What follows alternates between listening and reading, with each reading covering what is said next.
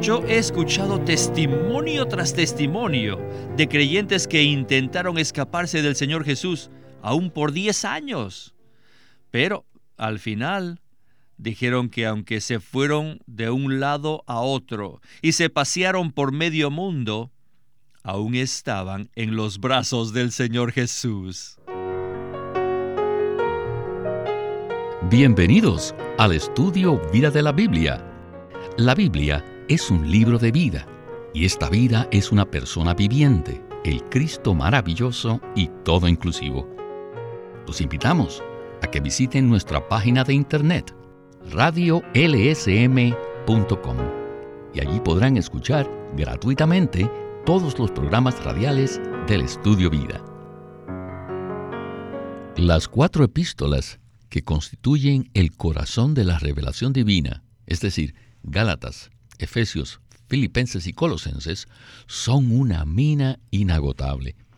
Por ejemplo, en un solo versículo como Filipenses 3.10, apreciamos por lo menos cuatro diamantes.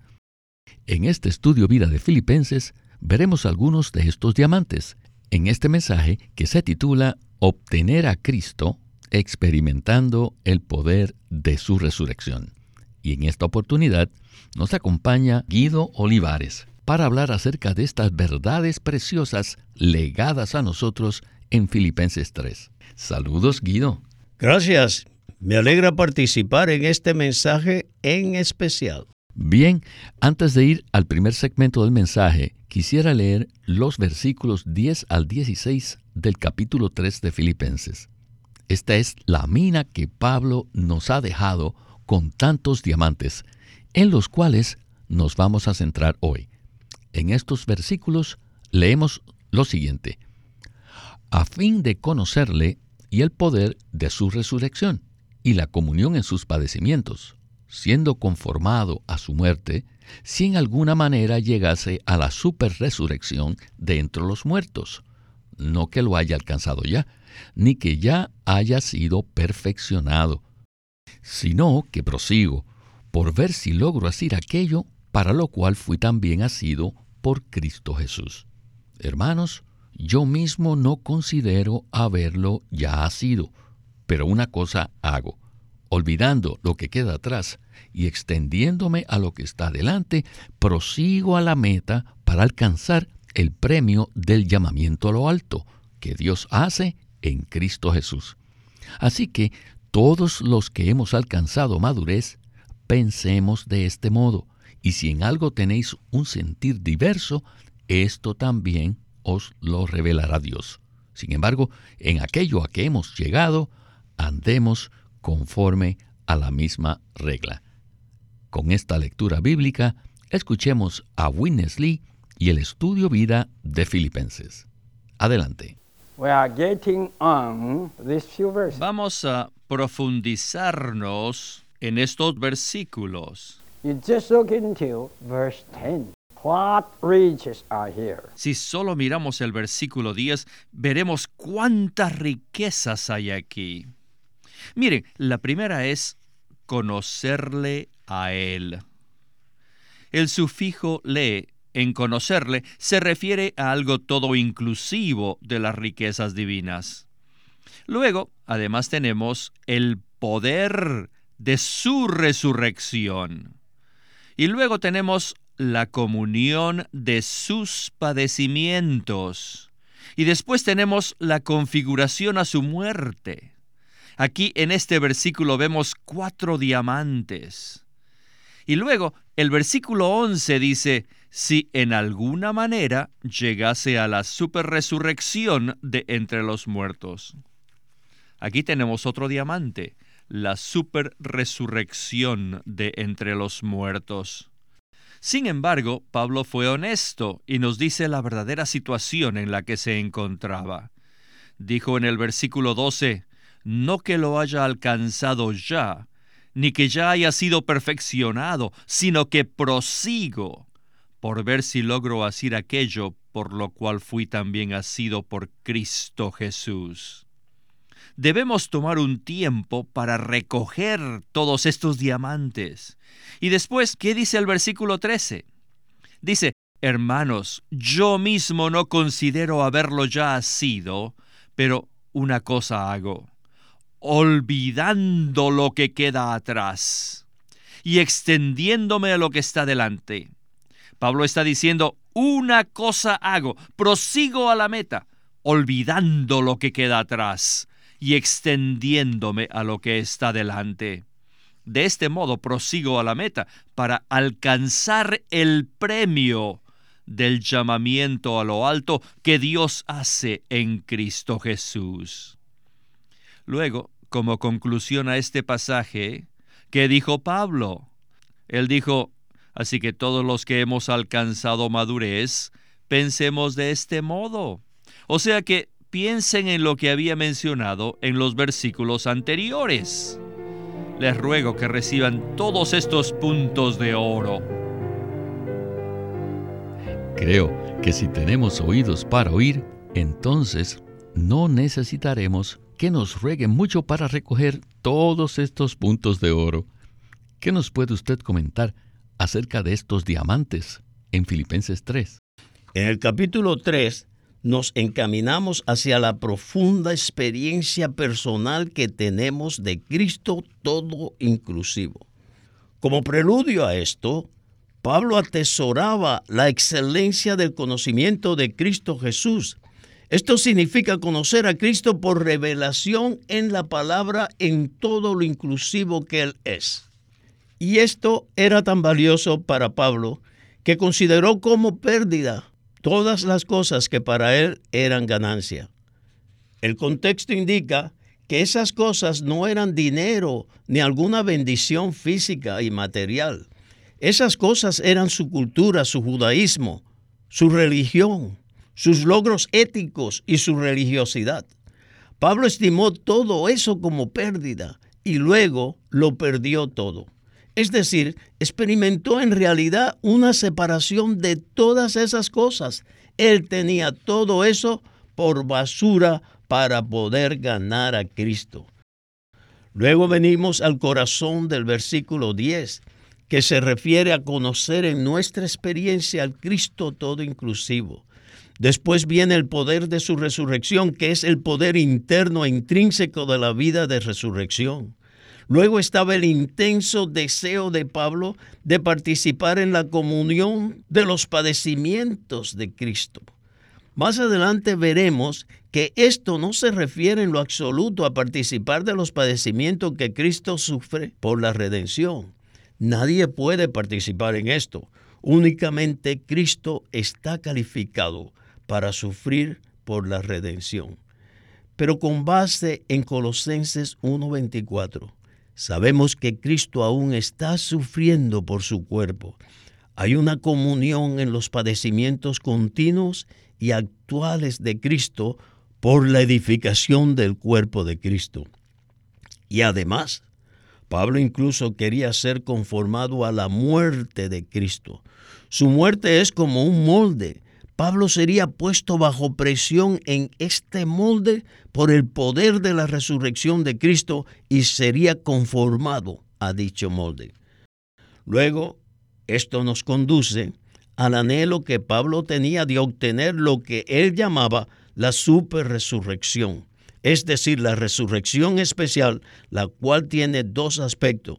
Por un lado, el aspecto objetivo externo, que se refiere a la resurrección de los creyentes que partieron con el Señor en victoria, ellos son los vencedores y tendrán una resurrección especial a fin de llegar a ser correyes con Cristo en el reino. Por otro lado, el aspecto subjetivo en nuestro interior, que se refiere al proceso gradual por el cual todo nuestro ser es introducido en la resurrección. Somos liberados de nuestra constitución natural y de la vieja creación y especialmente nuestra alma con sus funciones y capacidades será introducida en la resurrección de Cristo. Gracias. Tengo que dar un fuerte amén a lo que usted acaba de mencionar. Bueno, la próxima sección comienza de una manera muy interesante en la cual hablaremos acerca de ganar a Cristo. Cuando nos encontramos en situaciones difíciles, donde tenemos que participar en los padecimientos de Cristo, es posible que tengamos un deseo, tal vez escondido o expresado, de escaparnos por completo de ese proceso. ¿Qué tal entonces si continuamos el estudio vida con Witness Lee? Adelante. ¿Quién podría testificar después de haber creído en el Señor Jesús, de verdad, que ha logrado escaparse, pese a intentarlo varias veces? Yo he escuchado testimonio tras testimonio de creyentes que intentaron escaparse del Señor Jesús, aún por 10 años. Pero, al final, dijeron que aunque se fueron de un lado a otro y se pasearon por medio mundo, aún estaban en los brazos del Señor Jesús. No es posible escaparnos de Él. Simplemente no se puede.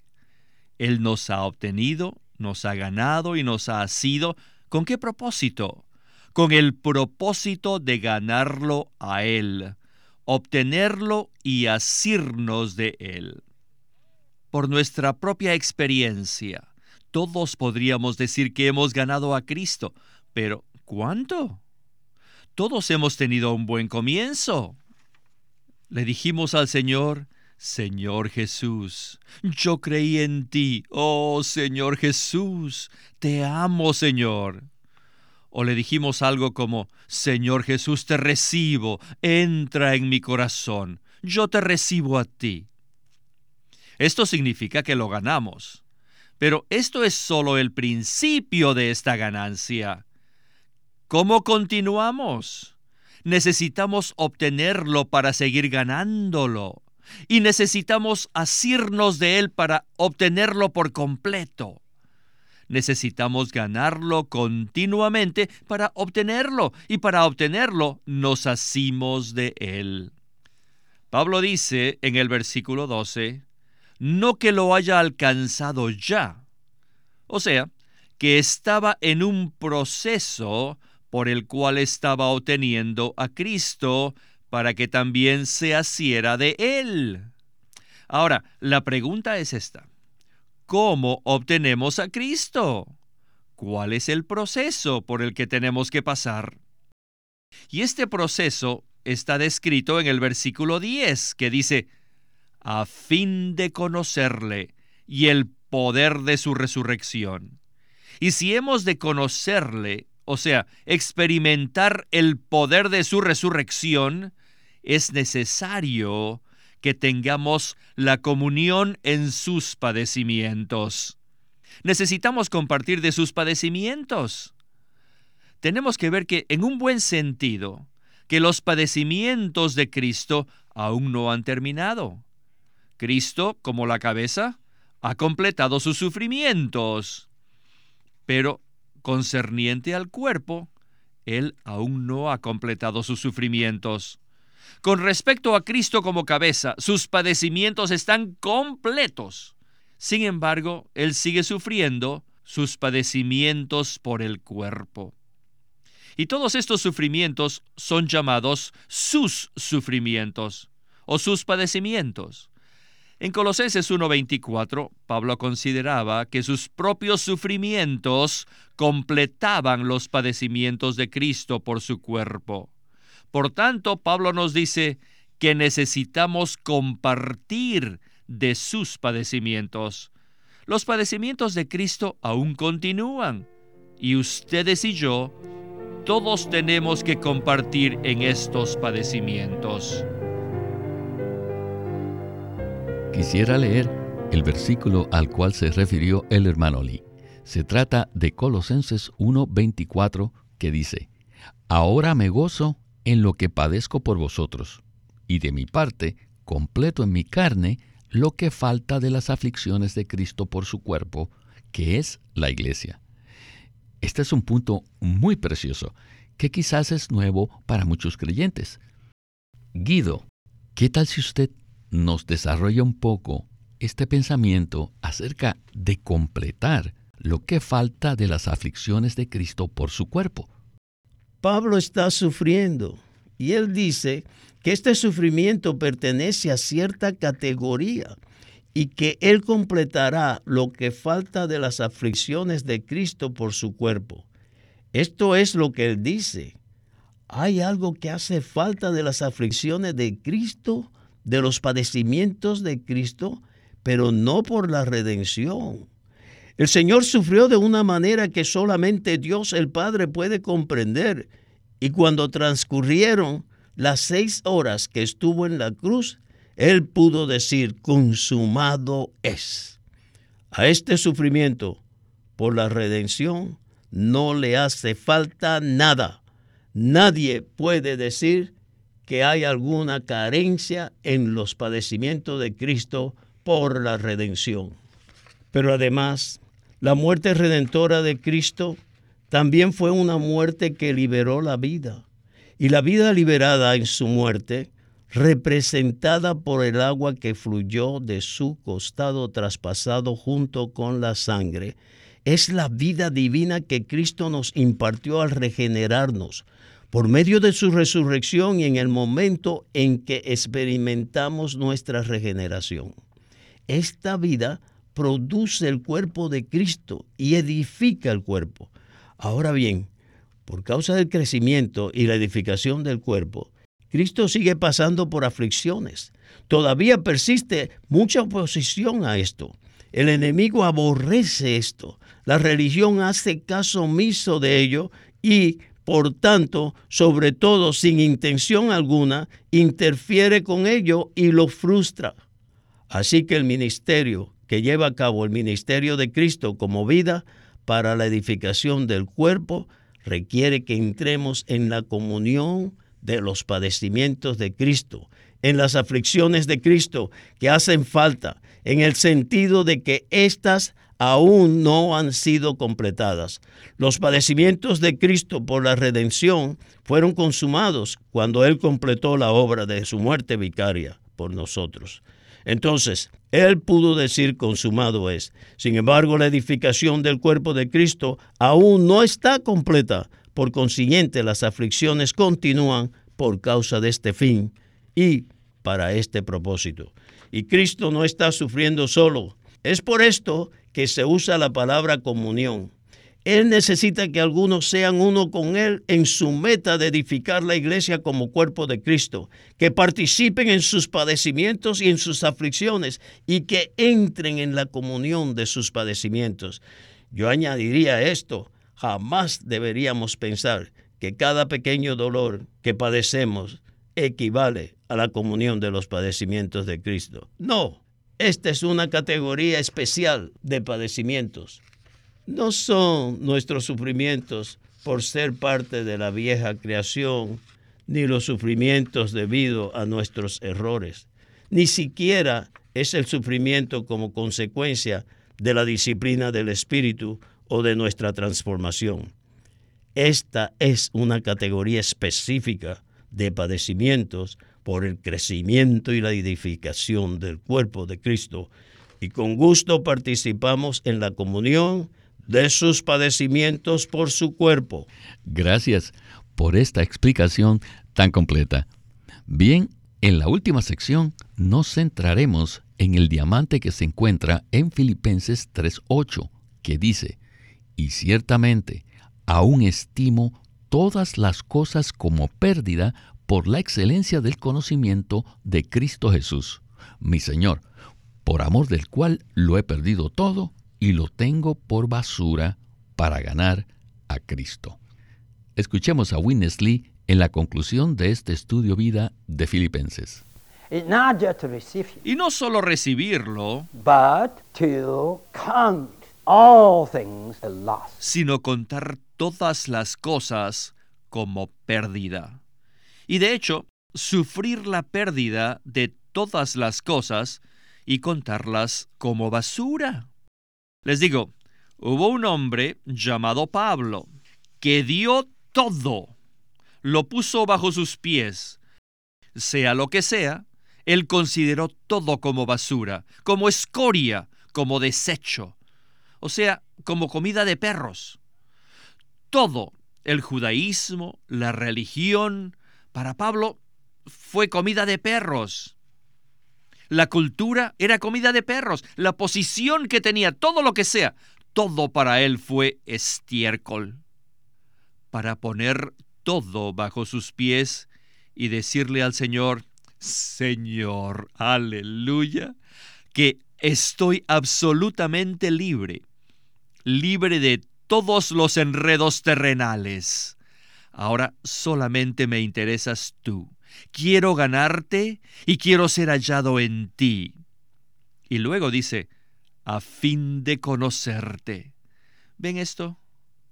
Por eso digo que la palabra alcanzado en el versículo 12 es una continuación de esta experiencia activa de proseguir a Cristo. Es una continuación. Yo lo gano para conocerlo. Lo obtengo con el propósito de conocerlo. Podríamos decir que lo ganamos para obtenerlo. Pero ¿en qué manera? Al conocerlo a Él, conocer el poder de su resurrección y la comunión en sus padecimientos, configurándome a su muerte. Pues bien, me parece que estamos aquí como joyeros con lentes de aumento y que estamos examinando estos preciosos diamantes que nos han sido legados como parte de nuestra herencia. Esta porción que acabamos de escuchar ha sido casi como un mensaje del Evangelio, en el cual se nos ha dicho que tenemos que renunciar a todo por Cristo. ¿Qué nos puede usted comentar acerca de este diamante? Según el capítulo 1 de Gálatas, sabemos que Pablo, en su religión judía, aventajaba a muchos de sus contemporáneos. Él era fariseo, hijo de fariseos, y nos presenta su linaje en Filipenses 3. Allí enumera lo más selecto de su cultura, pero a él le sucedió algo. Se encontró con el Señor Jesús resucitado y ascendido, y el Hijo de Dios le fue revelado, como se menciona en Gálatas 1, 15 y 16. Luego vemos en Gálatas 2.20 que Cristo comenzó a vivir en él y después en Gálatas 4:19 vemos que Cristo fue forjado en él. En Efesios 3:17 este Cristo estaba haciendo su hogar en el corazón de Pablo. Y entonces, en forma espontánea, él revaluó todo lo que tenía, todo lo relacionado con su trasfondo, todo lo que había heredado y todo lo que había alcanzado. Él revaluó todo al compararlo con una persona maravillosa, el Cristo glorioso, resucitado, ascendido, entronizado y todo inclusivo. Este es el asunto crucial. Pablo no intercambió un sistema religioso por otro. Él desechó su religión, su cultura, su justicia propia y su celo religioso por cuanto había encontrado aquel que es lo más precioso el maravilloso Señor Jesús.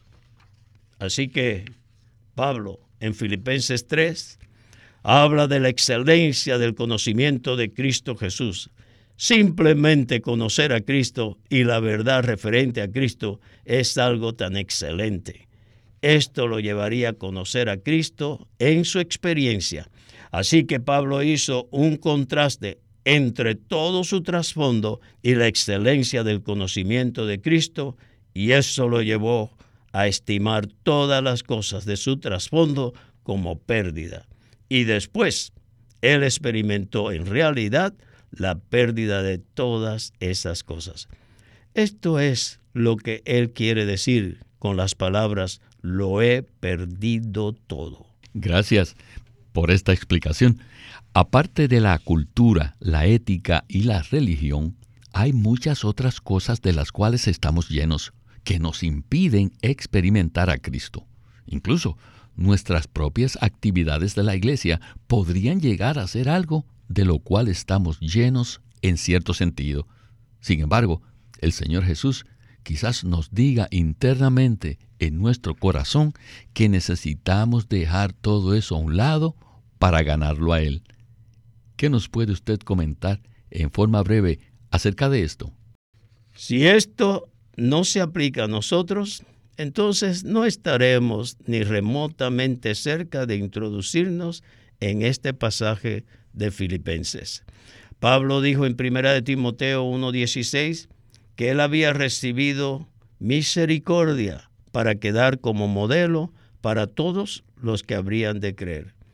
Parte de este modelo consiste en estimar como basura todo lo que tenemos en nosotros mismos, en nuestra cultura, en nuestra religión y en nuestra propia justicia. Todo lo estimamos como pérdida y lo perdemos todo. Todo lo consideramos como basura porque hemos visto y comenzado a apreciar al admirable y maravilloso Cristo todo inclusive. Así que, en un sentido muy real, esto es más necesario para los creyentes hoy en día que lo que fue para Pablo en aquel día. Tenemos mucho de la religión y la cultura. Necesitamos desecharlo, perderlo, estimarlo como escoria y enfocar todo nuestro ser en el maravilloso Cristo resucitado. Así es, esta palabra que hemos escuchado hoy es profunda, maravillosa e increíblemente llena de luz. Y quisiera seguir hablando de este tema un poco más, pero el tiempo del programa se nos agotó. Muchas gracias por acompañarnos en el estudio Vida de la Biblia con Winnesley. Gracias, ha sido un privilegio estar aquí otra vez. Este es Víctor Molina haciendo la voz de Chris Wilde, Guido Olivares, la de Ron Cangas y Walter Ortiz, la de Winnesley.